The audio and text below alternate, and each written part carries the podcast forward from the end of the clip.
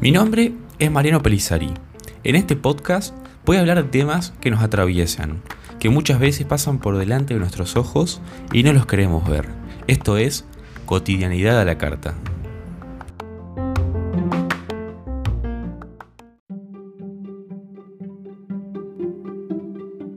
Llega Navidad, te sentás a la mesa y tu abuela lo primero que te pregunta es, ay nene, ¿para cuándo la novia? ¿Hace cuánto estás soltero? Y no nos olvidemos de la famosa pregunta, ¿cuándo te recibís? Bueno, hoy vamos a hablar de un mito, el mito de la media naranja. Ese amor correspondido que anda, anda a saber dónde. Si quieres escucharlo, quédate un ratito haciéndome compañía. Seguramente te interese.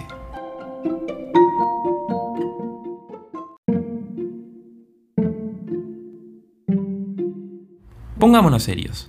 ¿De dónde surge concretamente el mito de la media naranja? Bueno, nace de una obra de Platón, El banquete, escrita en el año 350 a.C. A ver, los griegos se juntaban en grandes banquetes a discutir temas en particular, hasta que un día se trató el tema del amor. Era el turno de Aristófanes. Lo que hace Aristófanes es desarrollar el mito de los andróginos.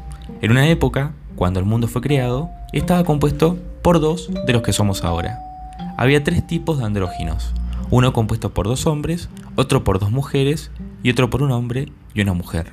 Eran seres completos e inmortales.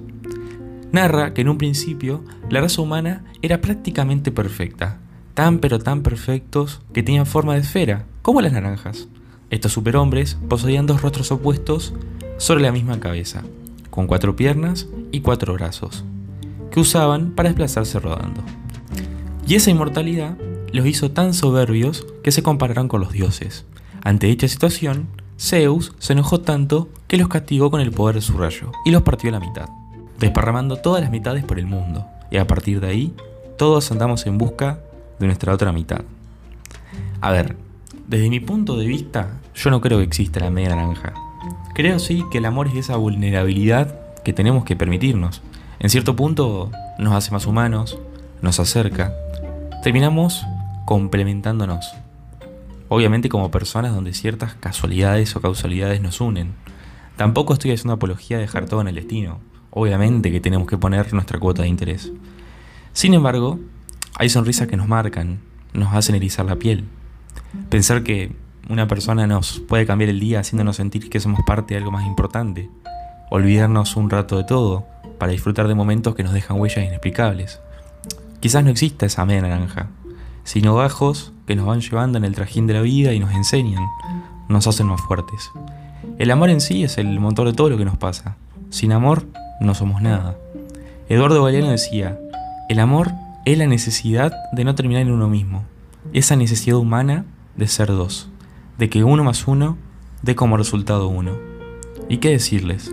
Si somos uno, los sentimientos se multiplican, lo que me pasa a mí le pasa al otro, nos traspolamos a pesar de la distancia. Aún así, muchas veces nos perdemos. Quizás el juego, perdernos para volver a encontrarnos, ser parte de algo mejor, de lo que vendrá, donde las piezas se muevan con el corazón. Quizás perdamos más de lo que ganemos, y lo que ganemos no sea material, pero aún así pensemos por sobre todo.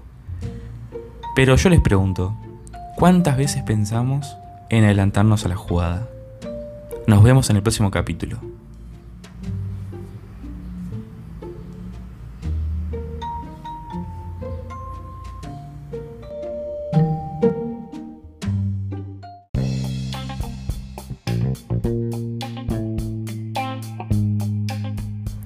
Si te gustó este episodio, activa la campanita para enterarte de nuevos capítulos.